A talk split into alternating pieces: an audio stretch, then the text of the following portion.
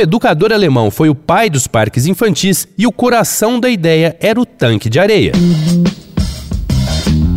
Dois pontos. Uma conversa sobre quase tudo com Daniel Almeida.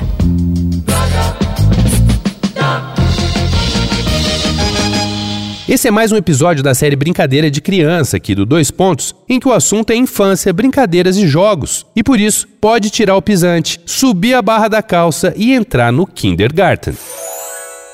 Como tudo, fora a geração espontânea, os kindergartens ou playgrounds ou jardins de infância têm uma história e que começou na Alemanha com o educador Friedrich Frobel. Ele teve uma infância pouco afetuosa. A mãe morreu cedo e o pai, um pastor luterano ausente, foi uma forte influência religiosa para o filho. Além da religião, as ciências naturais eram outro grande interesse de Frobel. Tudo indica que a ideia de Deus e natureza como uma coisa só foi a base para ele desenvolver suas ideias educacionais para crianças pequenas. A metodologia dele era baseada no aprendizado prático, o famoso aprender fazendo. E é aí que ele cria os tanques de areia em 1840.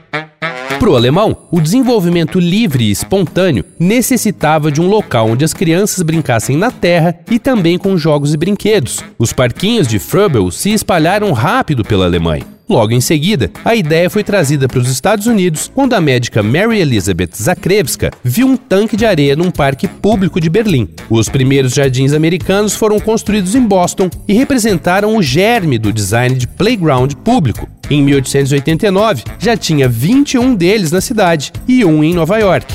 Eles foram criados principalmente em bairros pobres, geralmente ao lado de assentamentos para atender filhos de imigrantes, e eram gerenciados por mulheres. O movimento dos playgrounds cresceu rápido e também foi se aprimorando. Em 1892, Chicago ganhou um parque com atividades para adultos e crianças que incluía salas de teatro, biblioteca e refeitório, quadra esportiva e piscina. Nesses projetos, o playground infantil já contava com escorregadores, balanços, gangorras, além da consagrada caixa de areia. No Brasil, esse mesmo modelo foi implantado em 35 pelo escritor Mário de Andrade, depois de ser nomeado diretor do Departamento de Cultura da cidade de São Paulo. Os parques infantis da capital paulista foram destinados à recreação das crianças pobres, especialmente os filhos de operários, Nesses locais, as crianças recebiam assistência médica e dentária, educação sanitária e higiênica, roupas e alimentação. Olha a descrição da estrutura física desses parques paulistanos de um jornal da época. Cada parque possui no mínimo um campo gramado, um abrigo-mor, sala de médico, chuveiros, instalações sanitárias, além de dois galpões laterais ao abrigo-mor. Várias espécies de aparelhos tais como balanços, gangorras, passos gigantes, carrosséis, deslizadores, touros de equilíbrio, além de um tanque de vadiar, que é ótimo tanque de vadiar, hein? E, claro, não podia faltar tabuleiros de areia.